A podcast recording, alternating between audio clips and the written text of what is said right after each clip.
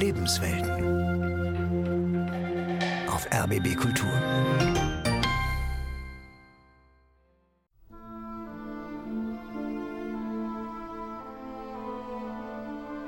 Ein Schöpfer im Himmel weiß, in welcher Gefahr wir sind. Jede Minute. Eure Hochwürden können vier Menschenleben retten. Retten Sie uns. Haben Sie Erbarmen. Der Allmächtige wird Eurer Majestät die große Tat hoch lohnen. Ich bin geboren am 13. Januar 1909 in Berlin von rumänischen Eltern jüdischer Rasse. Mein Vater war erster Kantor an der Gartengemeinde in Cape Town und ging von dort nach Berlin, wo er ebenfalls als erster Kantor bei der großen jüdischen Gemeinde fungierte. Wann kriegt man als Historiker mal gesagt von einem Menschen, den die Nazis umbringen wollten, ihr habt mir meine Geschichte zurückgegeben? Der Heilige Vater schwieg. Bittbriefe verfolgter Juden an Papst Pius XII. Eine Sendung von Michael Hollenbach. Wenn ich mich heute als gläubiger Jude an seine Heiligkeit mit einer flehentlichen Bitte wende, so geschieht dies, weil seine Heiligkeit in Bezug auf Menschenliebe und Barmherzigkeit keinerlei Unterschied macht. Und mit dem ungeheuren Leid, von dem unser jüdisches Volk derzeit betroffen ist, bestimmt ein gütiges Verständnis hat. Von diesem Leid bin auch ich nicht verschont geblieben. Im Berliner Ensemble am Schiffbauerdamm tragen die Schauspieler Thomas Thieme und Iris Berben Passagen aus Briefen vor. Die szenische Lesung ist Teil eines wissenschaftlichen Projekts Asking the Pope for Help, den Papst um Hilfe bitten. Deshalb wende ich mich in größter Verzweiflung an seine Heiligkeit mit der inständigen Bitte, mir gütigst Hilfe angedeihen zu lassen, denn ich kann meinen Sohn nicht ernähren und weiß nicht aus und ein. Möge seine Heiligkeit meine flehentliche Bitte erhören denn die Menschenliebe und Barmherzigkeit seiner Heiligkeit leuchtet ja allen Kindern ohne Unterschied und kennt keinerlei Grenzen. So hoffe ich, dass auch mir, einem Sohne Israels, seine Heiligkeit durch seine unendliche Güte helfen werden und beuge mich in tiefster Demut und Ehrfürchtigkeit vor seiner Heiligkeit in Schluss. Oskar Grünhut, Prag, Römisch 7, Strossmajerowa 10, Römisch 4. Papst Pius XII. hat diesen Brief, der ihn 1939 erreichte, wahrscheinlich gelesen. Aber ein Sachbearbeiter hatte unter die Zeilen bereits den Vermerk geschrieben inutile, sinnlos. Jegliches Bemühen, den Verfasser vor dem Tod zu bewahren, schien der Kurie in Rom aussichtslos. Weitere Forschungen ergaben, Oskar Grünhut und seine Frau wurden am 21. Oktober 1942 im Lager Lippstadt ermordet. Ein Sohn im gleichen Jahr in Majdanek, das Schicksal des zweiten Sohnes ist unbekannt.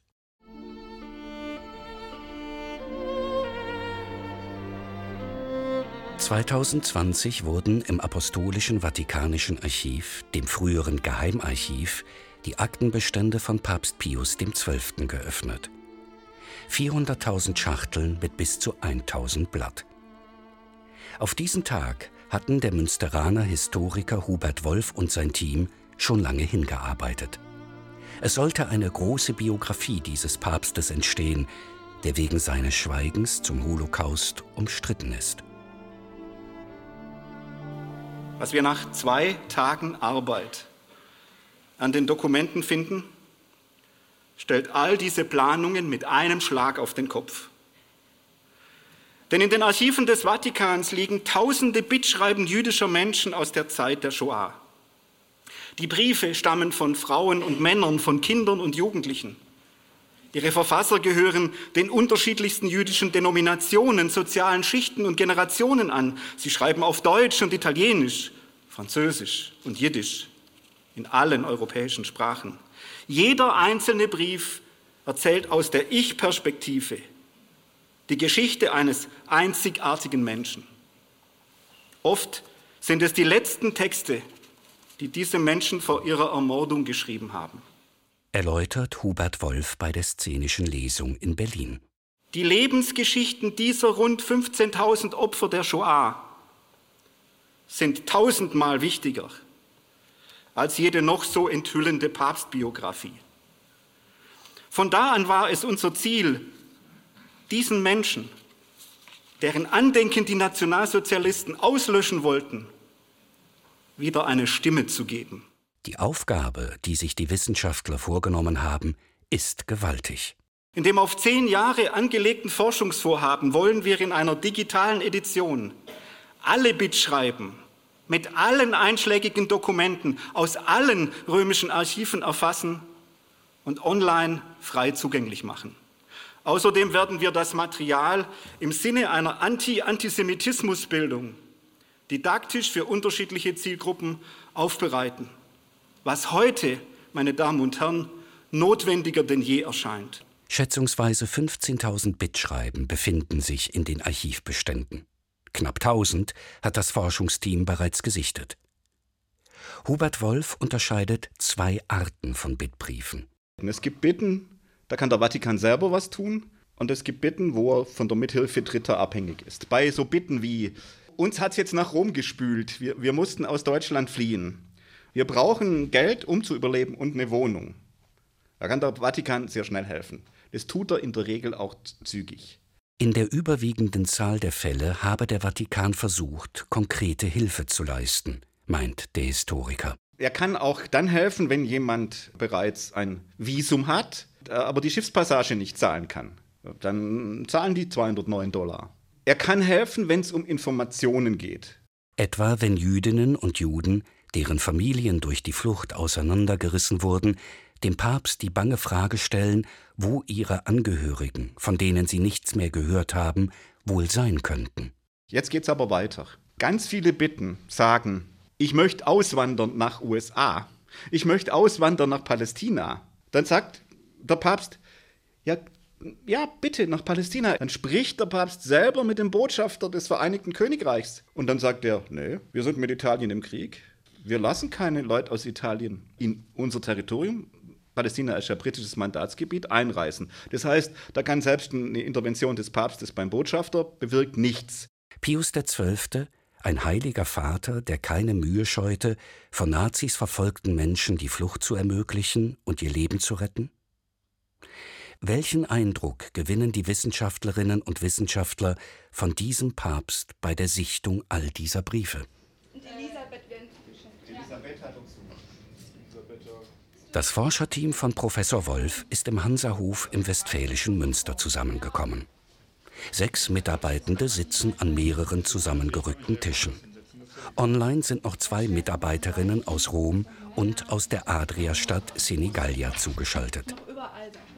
Barbara Schüler, die Koordinatorin des Projektes Asking the Pope for Help, eröffnet das Meeting. Herzlich willkommen zu unserem halb digitalen, halb live-mäßigen ähm, Gespräch heute Mittag. Ja, wir sollten die Fenster vielleicht, glaube ich, nochmal zumachen, bitte. Ähm, Grüße nach Rom und nach Senigallia. Zunächst ähm, berichtet Sascha Hinkel über den Fall Martin Wachskerz. Der Student der jüdischen Theologie, der aus Berlin stammt, ist im von Nationalsozialisten besetzten Frankreich gelandet und sitzt hier fest. Der Historiker zitiert aus seinem Bittschreiben vom zweiten Weihnachtstag 1942 an Pius XII. Ich habe in letzter Zeit so viel Bitteres durchgemacht, dass ich nicht mehr weiter kann. Ich kann es nicht beschreiben, bin am Ende meiner Kraft. Als letzte Hoffnung machte ich und dann meine Eltern und Bruder ein Gesuch um Zuflucht in der Schweiz. Das Gesuch meiner Eltern wurde abgelehnt. Ich bin ohne Antwort. Der Historiker Sascha Hinkel berichtet, wie der Vatikan sich über die Nunziatur in Bern an die Schweizer Fremdenpolizei wendet und sich für Martin Wachskerz einsetzt. Doch die lehnt im Januar 1943 ab. Keine Einreise für Flüchtende. Martin Wachskerz wird erst vier Monate später durch den Vatikan über diesen negativen Bescheid informiert. Die Aktenlage im Vatikan bricht damit ab. Das weitere Schicksal der Familie Wachskerz müssen wir aus weiterer Literatur, Datenbanken recherchieren und Dann ist traurige Gewissheit, dass der Vater Chaim Wachskerz aus Drancy in Frankreich deportiert wurde im Juli 1944 nach Auschwitz und dort ermordet wurde. Das geht aus einer Page of Testimony, einem Zeugnis eines Martin Wachskerz für seinen Vater hervor, das er im Jahr 2000 ausfüllte. Mittlerweile hat der Holocaust-Forscher herausgefunden, dass Martin Wachskerz, sein Bruder und seine Mutter den Holocaust überlebten. Mehr wisse man nicht. Projektleiter Hubert Wolf hakt nach. Gibt es eine Chance, da weiterzukommen und wie aufwendig ist das? Denn ich würde natürlich gern wissen, wie haben die eigentlich überlebt?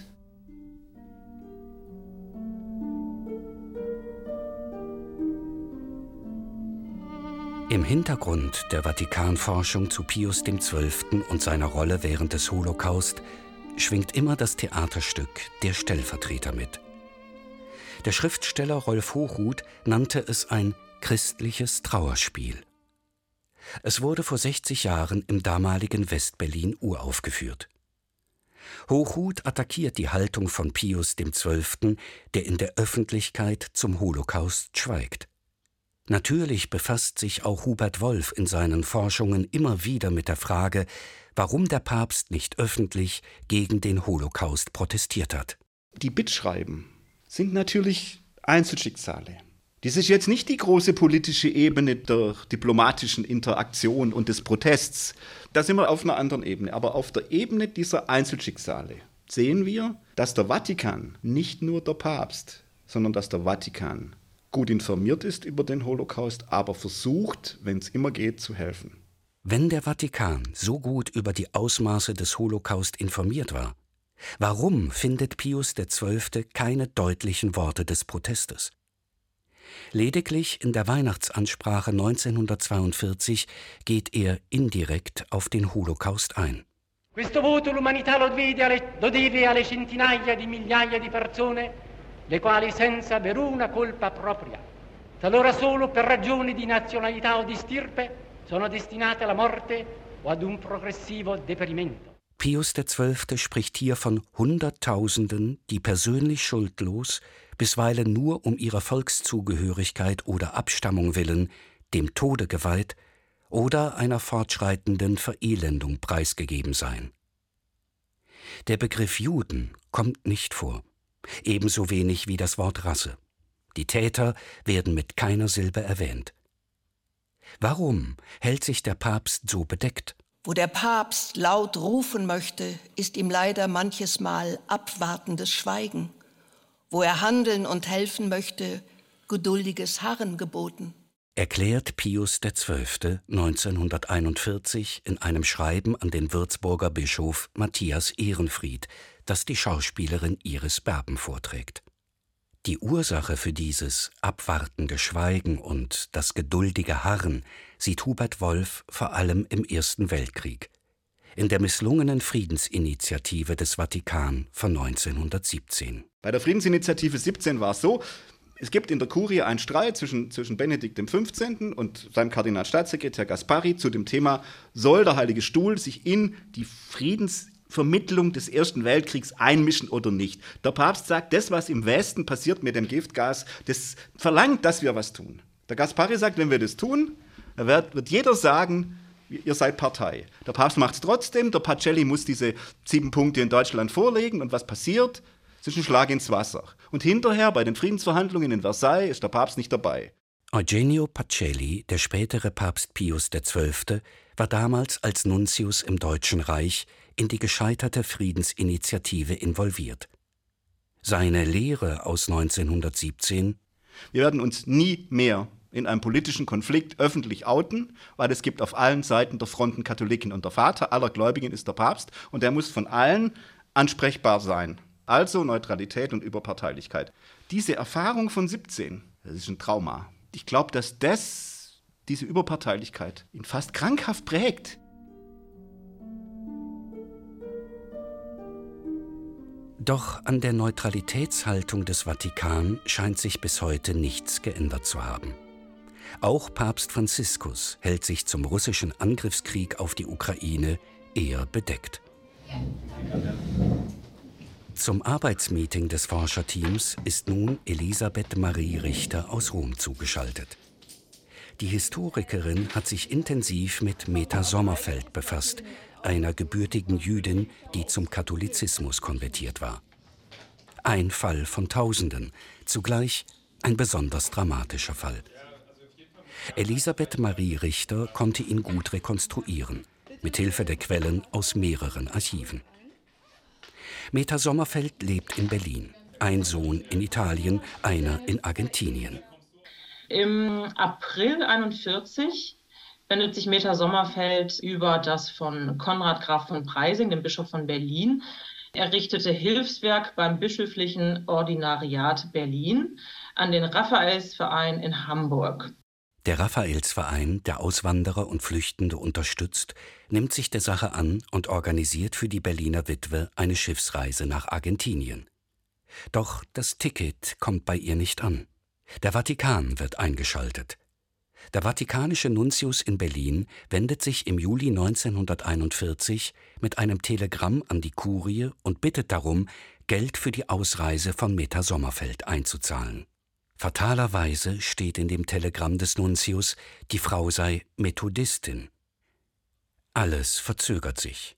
Der Überseedampfer Capo de Orno hat längst abgelegt, als der Nuntius in Berlin in einem Telegramm Ende September klarstellt, dass Meta Sommerfeld eine, wie er schreibt, katholische Nicht-Arierin sei.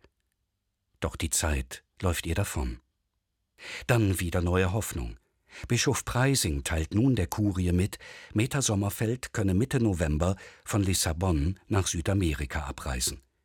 Dazu brauche sie aber bis zum 28. Oktober ein Ticket für einen sogenannten Nicht-Arier-Transport von Berlin nach Lissabon. Der Vatikan reagiert schnell und übernimmt die Kosten.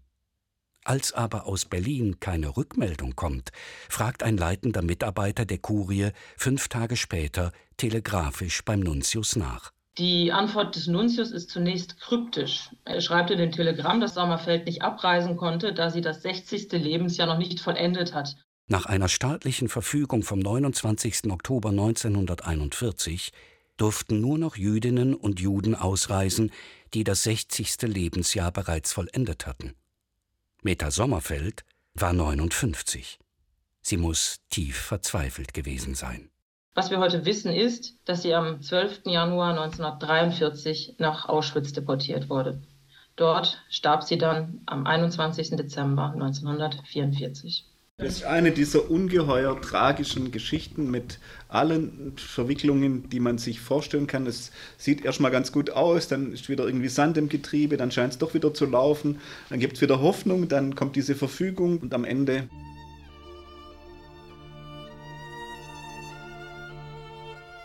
Nicht nur Hubert Wolf machen die Schicksale hinter dem Forschungsprojekt betroffen. Seine Mitarbeiter Sascha Hinkel geht es genauso. Denn die Bittbriefe eröffnen einen tiefen Einblick in die Lebenssituation der verfolgten Menschen.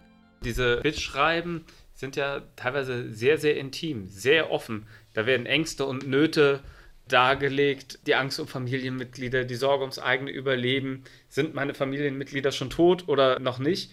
Ja, man fiebert mit mit dem Schicksal der Familie, gerade wenn es solch tragische Geschichten sind und wenn man vielleicht sogar noch ein Foto von den Menschen ja. findet. Das ist ja oft halt aus einfach dieser Not heraus dann ist, dass man wirklich sagt, okay, äh, um mein Leben zu retten, stelle ich das jetzt halt alles dar, wie es mir halt gerade eben geht, ob man zwölf Wochen irgendwie in einer Grotte in Italien hausen musste und wie schlecht es einem damit geht, um halt irgendwie weiter existieren zu können und sich an den letzten Hilfefetzen zu klammern.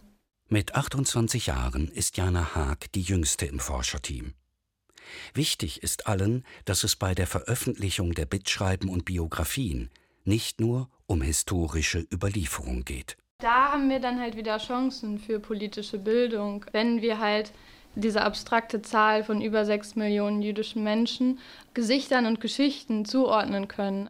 Die Menschen erzählen von sich und sie erzählen auch viel von sich vor ihrer Deportation, also wie sie eigentlich vorher gelebt haben. Manche erzählen sogar, wie sie von ihren Ehepartnern verlassen wurden. Das macht das Ganze dann natürlich sehr nahbar und ja, gibt diesen Menschen Gesichter, Geschichten, was halt was ganz anderes ist, als wenn man von über sechs Millionen jüdischen Menschen spricht. Zu den Forschungsfragen gehört auch, wie die vatikanischen Mitarbeiter auf die zum Katholizismus konvertierten Juden blicken. Und jetzt interessiert uns, setzen sich jetzt Mitarbeiter in der Kurie und der Papst selber für diese Katholiken genauso ein, wie sie sich für andere Katholiken einsetzen. Sind sie wirklich in erster Linie Katholiken? Das wissen wir noch nicht. Aber das interessiert mich, weil es ja diesen untergründigen Subtext gibt. Naja, sind halt vielleicht doch nur getaufte Juden. Hubert Wolf betont, dass man vor diesem Hintergrund nicht immer nur Pius XII. in den Blick nehmen dürfe. Der Papst habe vermutlich nur 10 bis 15 Prozent der Bittschreiben vorgelegt bekommen. Der Papst ist abhängig von dem, was ihm seine Mitarbeiter zumuten, was sie ihm vorlegen und welche Entscheidung sie ihm auch vorschlagen und welche nicht. Und in der Kurie sitzen sowohl Antisemiten als auch Philosemiten. Bis heute wird in der Forschung kolportiert, der Vatikan habe sich vor allem für jene Verfolgte eingesetzt, die zum Katholizismus konvertiert waren. Nicht aber für Jüdinnen und Juden, die sich evangelisch taufen ließen oder bei ihrem Glauben geblieben sind. Jüngstes Beispiel das Buch Der Papst, der schwieg von David Kurtzer. Der US-amerikanische Historiker, der ebenfalls als einer der ersten die Bestände von Pius XII. in den vatikanischen Archiven erforschte, nimmt an, dass Pius XII. vom Ausmaß des Verbrechens an den Juden wusste und er aus kühler Berechnung schwieg. Und dass der Pontifex nur den katholisch getauften Juden geholfen habe. Hubert Wolf kommt dagegen nach der bisherigen Auswertung der Bittschreiben zu einem anderen Schluss. Die Kurie habe sich um alle Menschen bemüht. Das ist eine für mich überraschende Erkenntnis, dass es, soweit wir es bisher sehen, keinen Unterschied gibt zwischen getauften Juden und nicht getauften Juden. Das Team an der Katholisch-Theologischen Fakultät der Uni in Münster greift einen weiteren Fall auf. Hildegard Jacobi. Sie war mit ihren Eltern und ihrem Verlobten 1938 nach Rom gekommen. Dort aber, als sie schwanger war, von ihrem Verlobten verlassen worden. 1939 hatte sich die mittellose junge Frau mit einem ersten Bittschreiben an den Vatikan gewandt, aber, wohl auch wegen ihrer außerehelichen Schwangerschaft, keinen positiven Bescheid erhalten.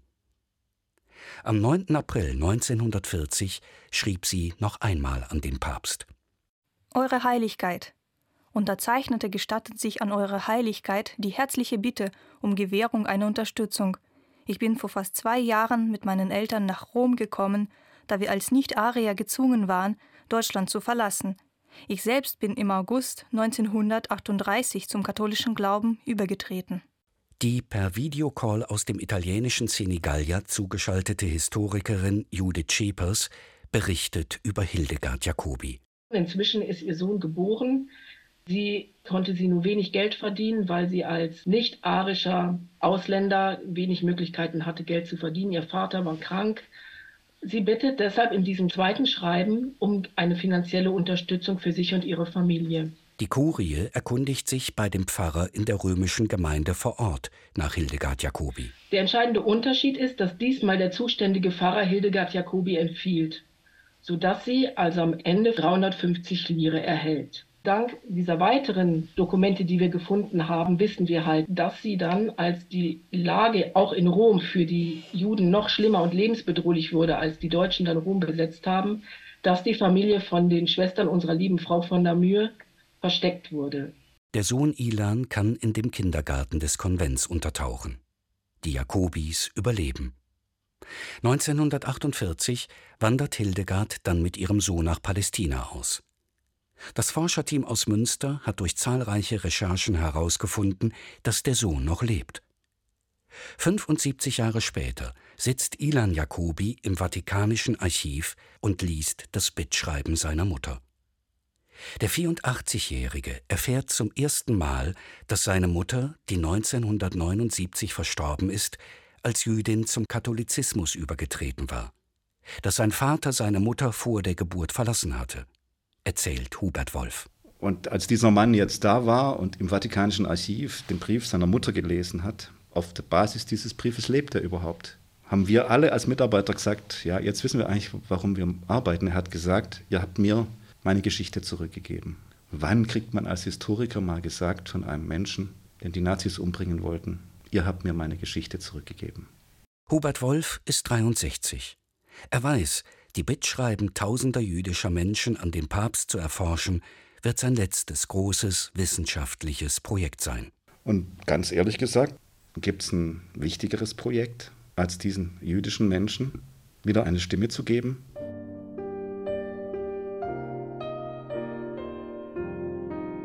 Das Projekt Asking the Pope for Help belegt, dass Papst Pius XII. allein durch die rund 15.000 jüdischen Bittschriften aus ganz Europa gut informiert war über die Verfolgung und Ermordung der Juden.